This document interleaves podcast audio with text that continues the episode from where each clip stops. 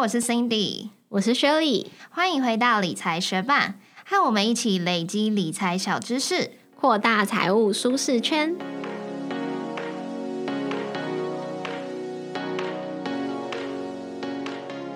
在节目开始之前，我们要来念一则学伴在 Apple Podcast 的留言。他的名字是对世界偶尔过敏的中龄女。他说：“相见恨晚，彻底打醒我三十几年来错误的理财观念，努力改变中。”非常感谢对世界偶尔过敏的中龄女给我们的五星评论。我们今天要分享的主题是一本理财寓言故事书。我们也觉得，如果要是小时候就阅读了这本书，应该也可以彻底打醒我们小时候错误的理财观念。那希望你会喜欢今天的内容。节目准备开始喽！自从疫情升温，各级学校在家上课以来，Apple Podcast 排行榜上面说故事类型的节目真的是异军突起。看来父母们真的是面临很大的育儿挑战。对啊，因为我们有时候也会自己去关心我们节目在 Apple Podcast 上面排行第几名嘛。然后刚开始远距。呃，刚开始疫情升温，大家开始远距的那几天，就发现说还有一个节目，它原本叫做马克信箱，他们还特地把他们封面照改成马克信箱说故事，然后写排行榜我来了，就是因为各个说故事的 podcast 异军突起。我觉得马克信箱真的是超幽默的，我那时候看到的时候就笑爆，立刻截图给 Cindy 看。所以呢，我们从排行榜上面就是观察到，大家对于听故事这个需求最近变得很高。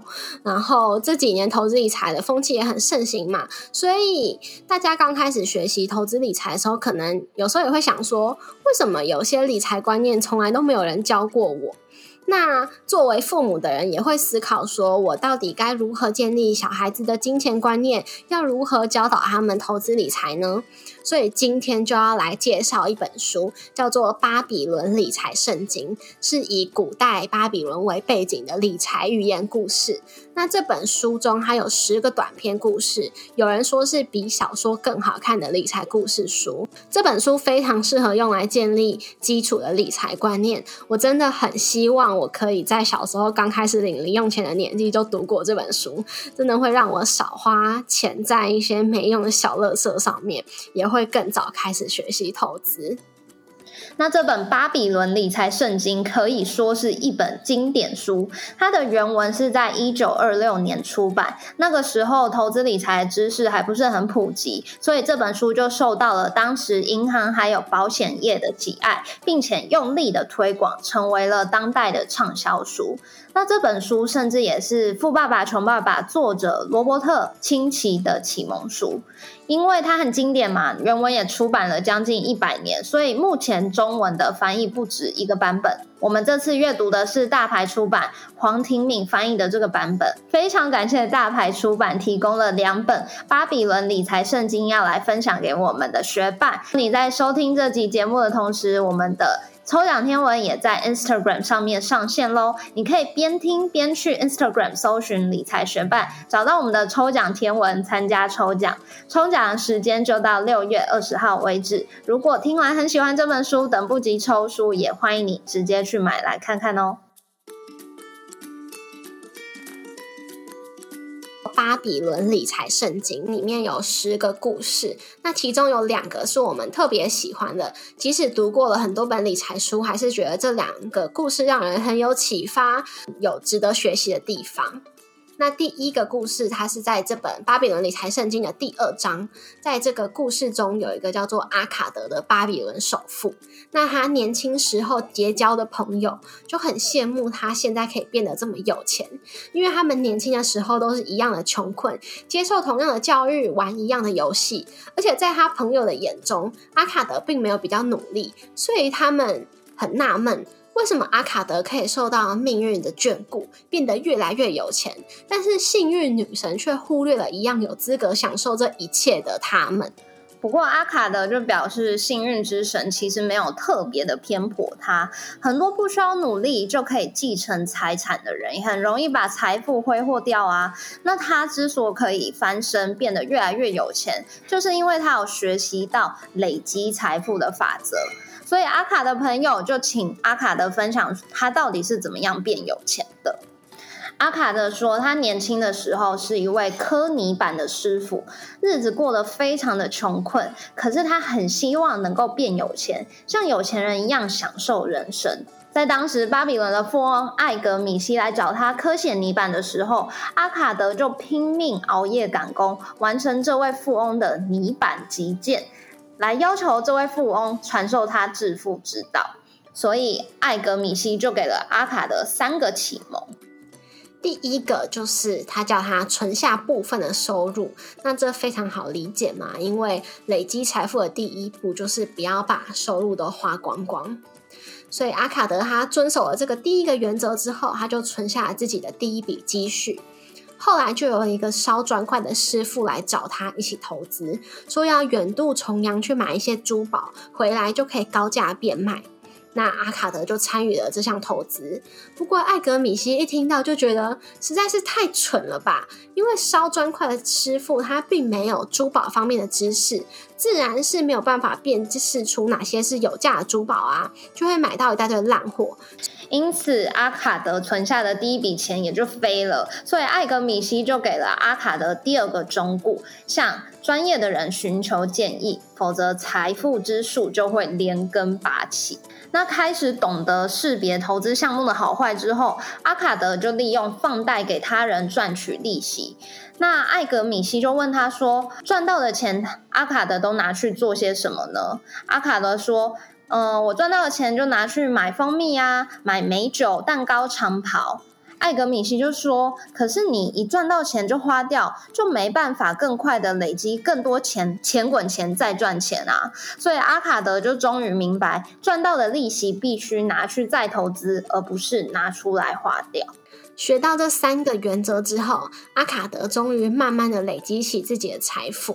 那你听到这里可能会想说，这三个原则其实很普通啊，为什么我们会觉得说这是给我们很多启发的故事呢？其实接下来还是有后续的。阿卡德在向他的朋友分享完这段故事之后，他的朋友就说：“就算你说的都是真的，事事也都像你说的那样合理又如意，但如果所有人都照做的话，哪来那么多钱给大家赚啊？”阿卡德就说：“只要有人付出心力，财富就会增长。如果有一个有钱人为自己建造一座新的豪宅，他付出去的钱会消失吗？并不会，因为砖匠会拿到一部分。”工人会拿到一部分，而艺术家也会拿到一部分。每一个在房子上面付出努力的人都会分到一杯羹。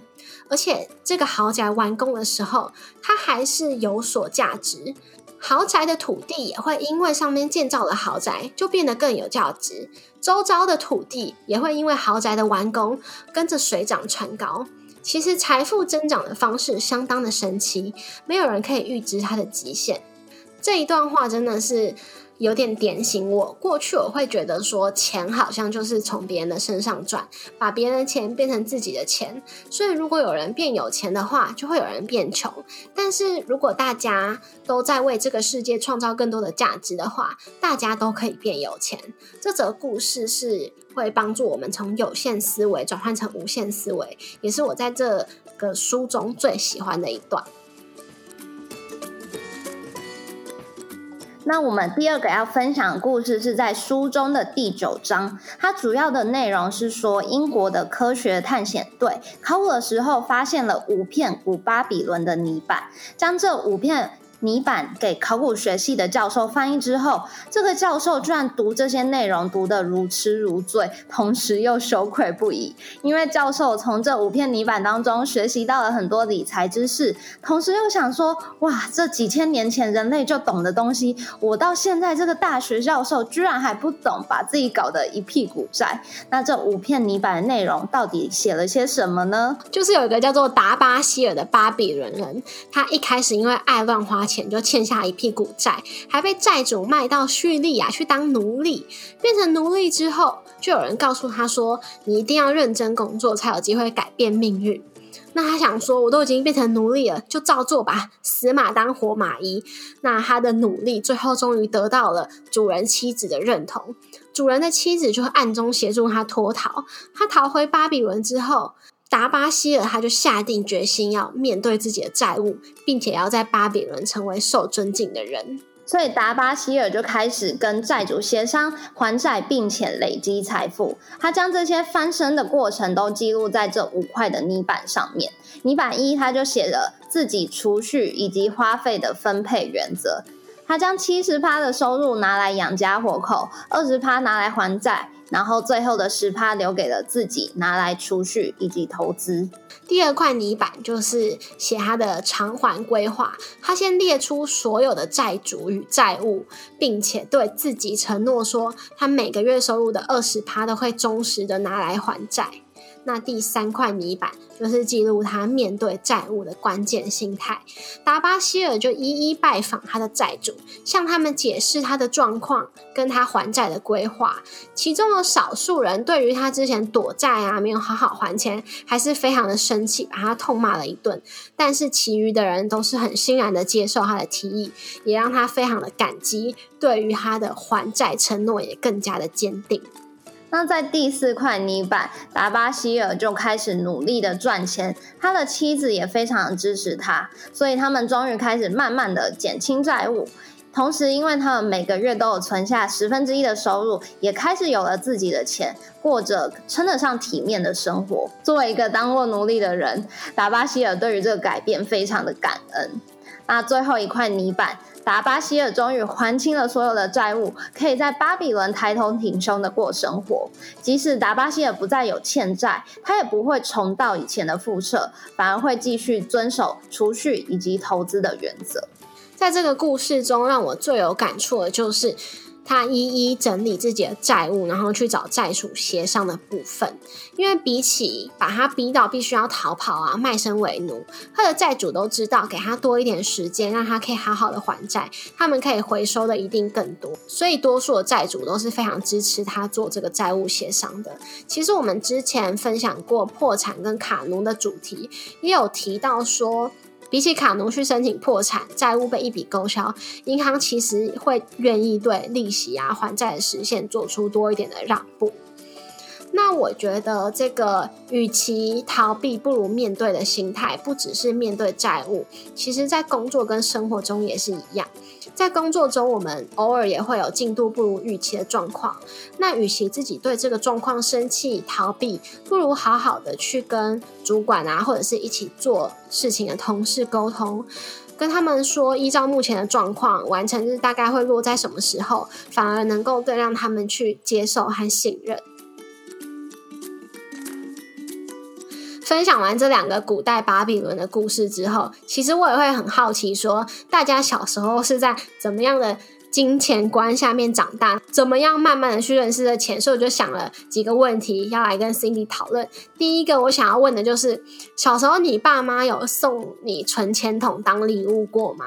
很小的时候好像有，可是后来的话，好像我自己就没有再特别用了。那小时候因为我爸妈都会工作到比较晚，所以我常常都是自己回到家里，然后家里是没有人的状态，所以我们家其实有。一个算是存钱筒吗？反正就是一个放零钱的地方。我们自己有需要买什么东西，都可以去那边拿五十块啊，十块。所以那个比较像是共用的钱包，并不是说，哎，我现在给你一个东西，你就好好在里面存钱吧。看到这个财富在你面前 越堆越高的这个 具体的物品，对我觉得我还蛮神奇的，因为。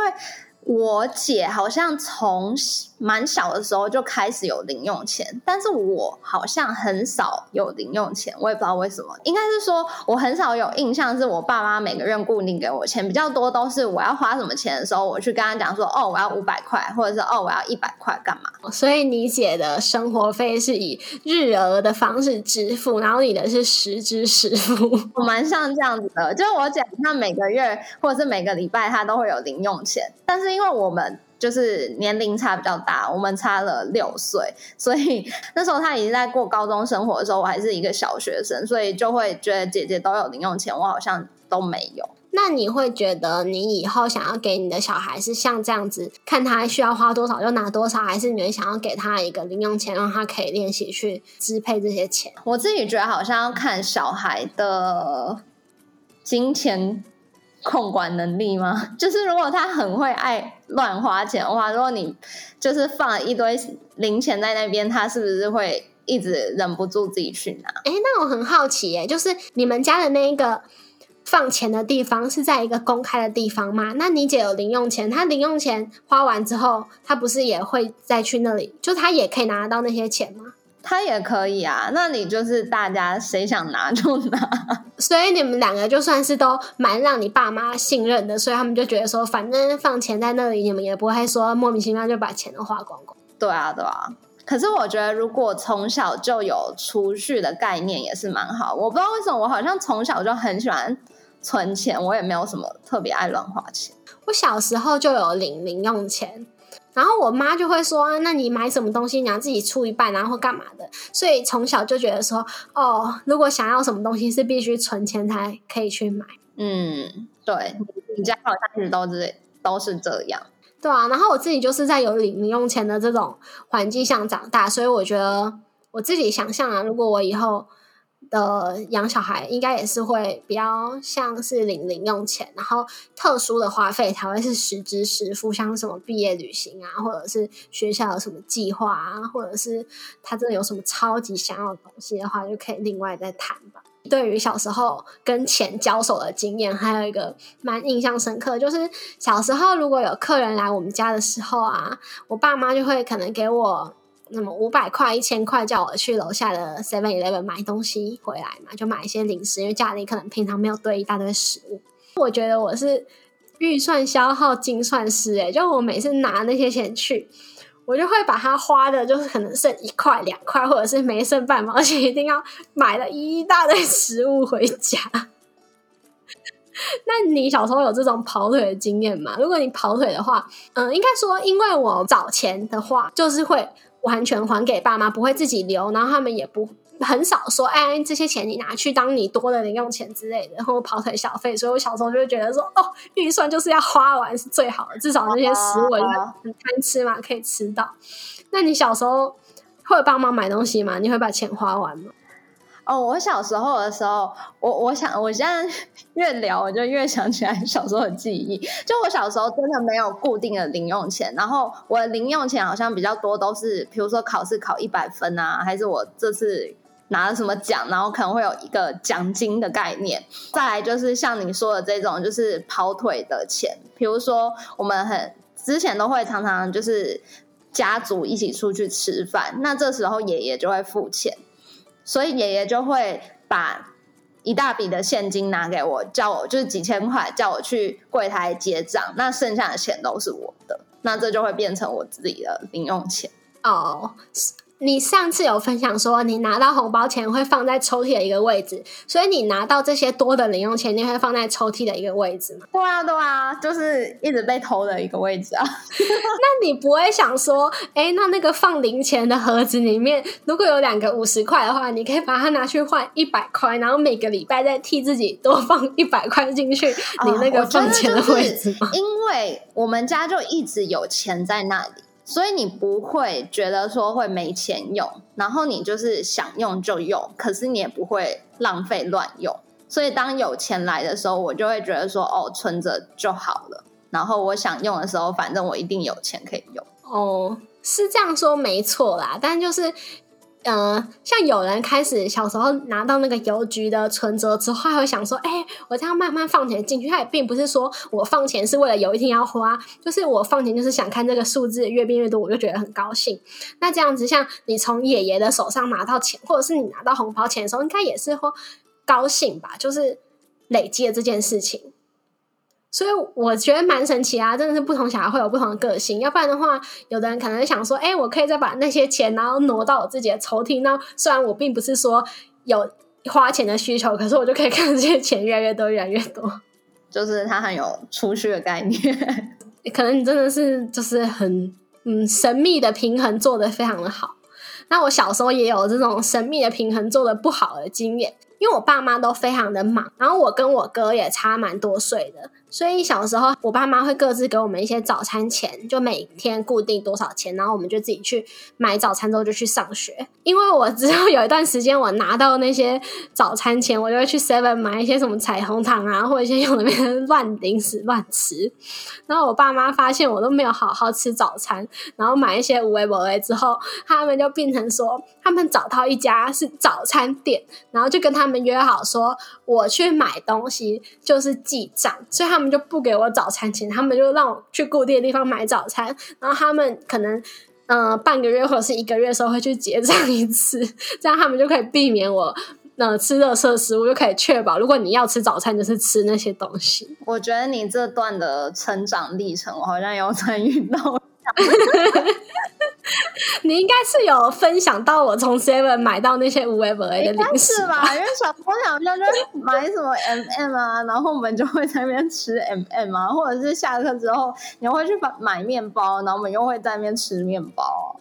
对啊，那你有印象？我是有一段时间是记账的吗？早餐店赊账有啊，你你讲了之后我就有印象。那我们就分享了这几个我们小时候跟金钱交手的有趣故事。如果学伴自己也有一些小时候跟钱互动的故事很有趣的话，也欢迎来 Instagram 跟我们分享哦。我整体而言，我自己读完这本《巴比伦理财圣经》，真的是觉得很轻松好读，而且就像我一开始说到，我真的很希望我。刚开始领零用钱没多久就可以读到这本书，就不会乱花钱在买一些什么校庆纪念品啊。还有我国中的时候乱花钱在买一些什么轻小说，还鼓吹我的同学跟我一起买。所以如果我读过这本书的话，应该可以省下非常多的钱。所以我就想说，要是我以后有小孩，我要开始给他零用钱的时候，就会叫他读这本书。我现在想啊，我不确定到时候会怎么做，就是因为我小时候的零用钱是随着年纪成长就慢慢调整，像国小有个价码，可能国中有个价码，高中一个价码，但是搞不好以后养小孩变成说，哎，你必须读完某几本我指定的理财书啊，你的零用钱才会增加，因为我就会知道说你现在对金钱有我会认同的观念嘛。所以，如果我到时候有指定书籍的话，其中一定会有这本《巴比伦理财圣经》。谢谢你在忙碌的生活中愿意拨出时间来和我们一起学习。如果你对于这本《巴比伦理财圣经》有兴趣的话，欢迎你在六月二十号之前到 Instagram 参加我们的抽奖哟。如果你愿意支持我们继续把理财学班做得更好，邀请你在 Apple Podcast 帮我们打星留言，让这个节目被更多人听见。如果你身边也有想一起学习投资理财的朋友，欢迎你将理财学伴分享给他们。我们的网站上会有文字版整理，想要收藏或是回顾，都欢迎你上去看看。网址是 moneymate 点 space 斜线巴比伦理财圣经，拼法是 m o n e y m a t e 点 s p a c e 斜线巴比伦理财圣经，也可以从节目的简介中找到网址哦。理财学霸，我们下次见。拜，你应该知道我平常是一个很好睡的人吧？我不知道，哎，你不知道吗？就是我从小都，我已经很久很久没有跟你睡了，但是我也是很好睡的人。哦，我知道，因为 上次你来我家，然后我们一起听一个冥想节目，你大概三分钟就睡着了。对啊，那有七个脉轮，我在第一个就睡着，完全不知道后面什么。对。但同时，但跟你一样，我也是一个就是非常好睡觉的人。我基本上就跟大雄差不多，就是躺下去，我常常觉得我好像三秒钟就不省人事。可是这次就是大家有在听前几集节目的学霸，应该就知道我现在是在我一个呃乡下的家，乡下的家，所以呢，这边就是非常多的虫鸣鸟叫，我就第一次体验到长期睡不好的这种苦恼。所以你被那一些虫鸣鸟叫吵到睡不好，就算你有开冷气，然后有冷气那个嗡嗡的声音，也没有办法盖掉那些虫鸣鸟叫的声音。其实除了虫鸣鸟叫，还有一个很关键的，就是我现在床上有铺一个凉席，可是那个凉席实在是太硬了。然后呢，我基本上又是一个豌豆公主，就是太太硬的时候，我真的是睡不好。所以除了虫鸣鸟叫，就除了真的是。早上鸟叫，然后虫会叫，然后壁虎也会叫，在早上的时候，隔壁的人又会用割草机割草，所以有割草机的声音。再来又是一个什么养鸽子的人，他要训练鸽子，所以会有冲天炮的声音。再来就是花，呃，再来就是这个乡下地方很多地震，所以睡睡还会被震醒。你们那乡下也太热闹了吧？对啊，所以就是完全不能好好的睡觉，然后我就赶快。就是吩咐我爸赶快再去买一个凉席给我睡。对，就是昨天凉席来了之后，我就是发现我的确就是豌豆公主，就是不那么硬，之后我就睡着了。那你现在你睡着还会有觉得有虫鸣鸟叫的声音吗？嗯，昨天是开冷气，我不知道，但是明天我要试试看。但那个虫鸣鸟叫真的不是。乱说，因为我每天早上都会看到有一只八哥，它就是很喜欢在我房间旁边的屋檐上面开始狂叫，然后啄来啄去，吵得要死。它可能在展现它的雄风给你看吧，让你看我多么的有力气呀！因为我今天就是看到它，就是嘴叼着几个，我也不知道那是草吗还是干嘛，我就想说它是要煮草还是干嘛吗？就是现在那个屋檐上多了两根草。所以那是野生的八哥吗？对啊，我才不想养。原来八哥会有野生的，我以为那就是有人养的鸟。没有啊，就路上就一堆鸟啊，乡下地方哎。我想说，就像什么柴犬跟贵宾犬都不会有野生的，反正只要有那种，就是有人养的。哦，没有很多。